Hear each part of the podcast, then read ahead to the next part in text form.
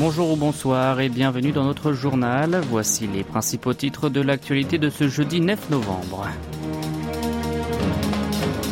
Séoul et Rome renforceront leur coopération scientifique, technologique et spatiale. Park Jin s'entretient avec Anthony Blinken à Séoul. Tract anti-Pyongyang, la Corée du Sud critique l'imprudence du régime nord-coréen. Et enfin, exposition à la découverte de la beauté des porcelaines blanches de Joseon.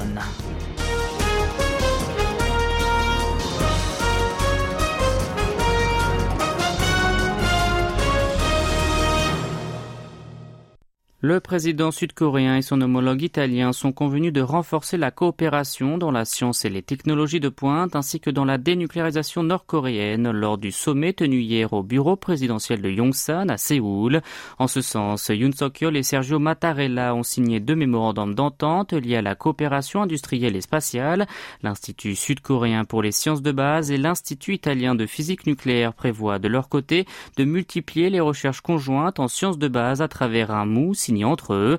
Le numéro 1 sud-coréen a expliqué durant la conférence de presse commune que les deux chefs d'État s'étaient accordés à coopérer davantage, notamment dans l'hydrogène et l'intelligence artificielle. Il a poursuivi en indiquant que les deux nations soutiendront la communauté internationale dans ses efforts de collaborer étroitement au sujet de la dénucléarisation du régime nord-coréen et des droits humains, ainsi que de mettre fin à la guerre en Ukraine.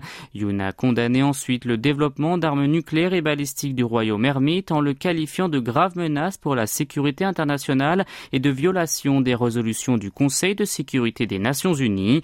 Le dirigeant italien a déclaré pour sa part que l'Italie et la Corée du Sud avaient plusieurs points communs avant d'ajouter qu'elles coopéraient et s'efforçaient dans la démocratie, l'économie de marché libre, le commerce et les échanges internationaux. Mattarella a également invité officiellement Yoon à Rome. Les deux nations par ailleurs proclameront l'année des échanges culturels Corée-Italie 2024-2025 à l'occasion l'an prochain du 140 40e anniversaire de l'établissement de leurs relations diplomatiques. Le ministre sud-coréen des Affaires étrangères s'est entretenu cet après-midi avec son homologue américain à Séoul. Le sujet principal de leur discussion était la réponse à la coopération militaire Pyongyang-Moscou. Park Jin et Anthony Blinken ont estimé que la Corée du Nord fournissait ses armes à la Russie pour sa guerre en Ukraine et qu'en contrepartie, cette dernière lui transférait ses technologies. Ils ont déclaré que cette collaboration violait les sanctions du Conseil de sécurité des Nations Unies et ont planché sur des mesures pour inciter l'administration de Vladimir Vladimir Poutine a arrêté ce soutien. Le chef de la diplomatie sud-coréenne a exhorté le royaume ermite à cesser ses provocations, notamment les lancements de missiles, soulignant que Séoul et Washington continueraient de maintenir leur position de défense conjointe et la dissuasion élargie. Les deux alliés ont également réclamé à Pékin de contribuer à empêcher les bravades du régime de Kim Jong-un. Blinken a précisé que la Chine devait jouer un rôle constructif, d'autant plus qu'il entretient des relations spéciales avec son voisin. Quant à Park, il a indiqué que la montée des tensions en Asie du Nord-Est n'était pas bénéfique pour les intérêts de l'Empire du Milieu.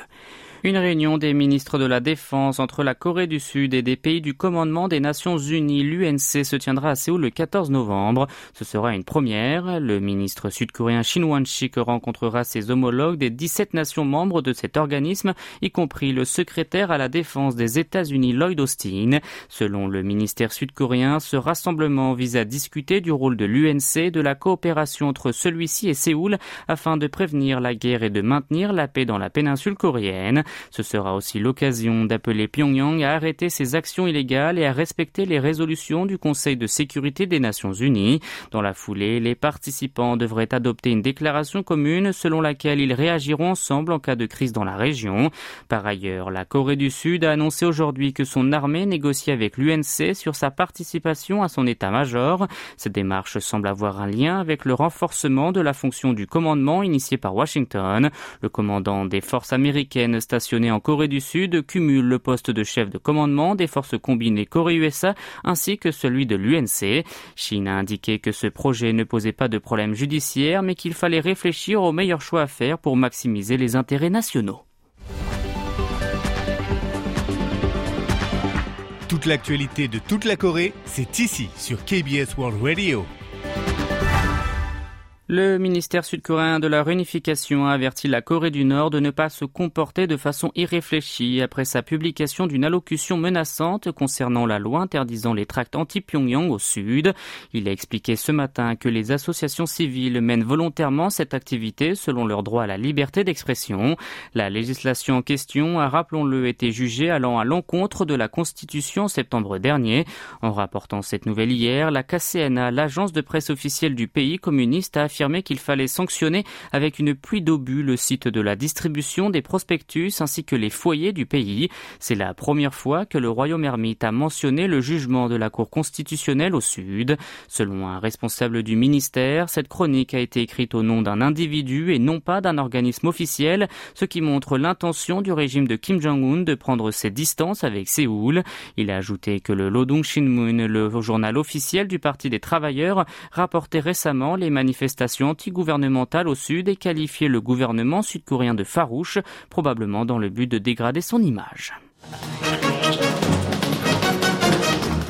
La loi de l'enveloppe jaune et les trois lois sur la radiodiffusion étaient adoptées cet après-midi en séance plénière à l'Assemblée nationale. La première constituant l'amendement des articles 2 et 3 de la loi sur les syndicats qui restreint en outre l'action dommage-intérêt du patronat à l'encontre des grévistes et limite le montant des éventuelles indemnisations a été adoptée avec 173 voix pour et une abstention. À noter que tous les députés du Parti du pouvoir du peuple, le PPP, avaient quitté l'hémicycle avant le scrutin. Par la suite, les trois lois sur la radiodiffusion qui révise la structure de gouvernance des radiodiffuseurs publics ont également été adoptées, celles sur la radiodiffusion et sur la Société coréenne de radiodiffusion éducative avec chacune 176 voix pour et celle sur l'association de promotion de la culture de la radiodiffusion avec 175 de suffrages pour. Initialement, le PPP, la formation présidentielle, avait prévu de mener une obstruction parlementaire. Cependant, il a décidé de s'abstenir et de quitter la séance plénière. De ce fait, cela empêche le vote sur le projet de loi de destitution du président de la commission des communications de Corée, Lee Dong-kwan, présenté aujourd'hui en séance plénière. Selon la loi sur la gestion de l'Assemblée nationale, un projet de loi de destitution doit être soumis à vote anonyme en séance plénière dans les 24 à 72 heures après dépôt du rapport au Parlement. Cependant, si le PPP avait opté pour une obstruction parlementaire, la séance plénière aurait pu se poursuivre au-delà de 24 heures et le Minju, la principale force de l'opposition, aurait pu procéder au scrutin. Les porcelaines blanches appelées pekcha en coréen figurent parmi les récipients les plus beaux créés par l'être humain, notamment celles de la dynastie Joseon sont admirées par beaucoup pour leur élégance et leur grâce. Une exposition qui rassemble quelques 120 pekcha datant de cette période se déroule actuellement au musée de l'université Yongin. La pièce qui attire le plus l'attention des visiteurs est le pekcha Deho, la première jarre de lune à être désignée comme trésor national. Ressemblant à une pleine lune claire, elle est la plus grande parmi les poteries de cette sorte qui existent aujourd'hui aujourd'hui avec une hauteur de 49 cm. Les impuretés et l'évasure tordue constituent sa beauté unique. Il y a aussi Changhua Bekcha, un autre trésor national. Il s'agit d'une poterie blanche sur laquelle divers objets et motifs sont dessinés avec un colorant bleu. Haut de 55 cm, elle a une allure imposante confortée par les dessins sophistiqués. Elle est considérée comme l'œuvre représentative de la fin du XVIIIe siècle au pays du matin clair. Selon le conservateur Kim Se-yong, cette porcelaine a une décoration somptueuse dégageant une certaine sérénité et elle semble avoir été utilisée par la famille royale. L'événement propose également les Bunchangja du début de la dynastie Joseon qui arborent une beauté simple en suivant le style du royaume de Goryeo ainsi que les Pekcha qui ont ouvert l'âge d'or de la porcelaine à Joseon. La collection de la Fondation culturelle Uhak est diverse allant des récipients de la vie quotidienne jusqu'aux objets utilisés pour l'écriture. Kim a affirmé que cette exposition permettra de ressentir le charme des porcelaines à la fois pur et fastueux et modéré et une occasion à ne pas rater pour découvrir l'esthétisme lyrique des céramiques.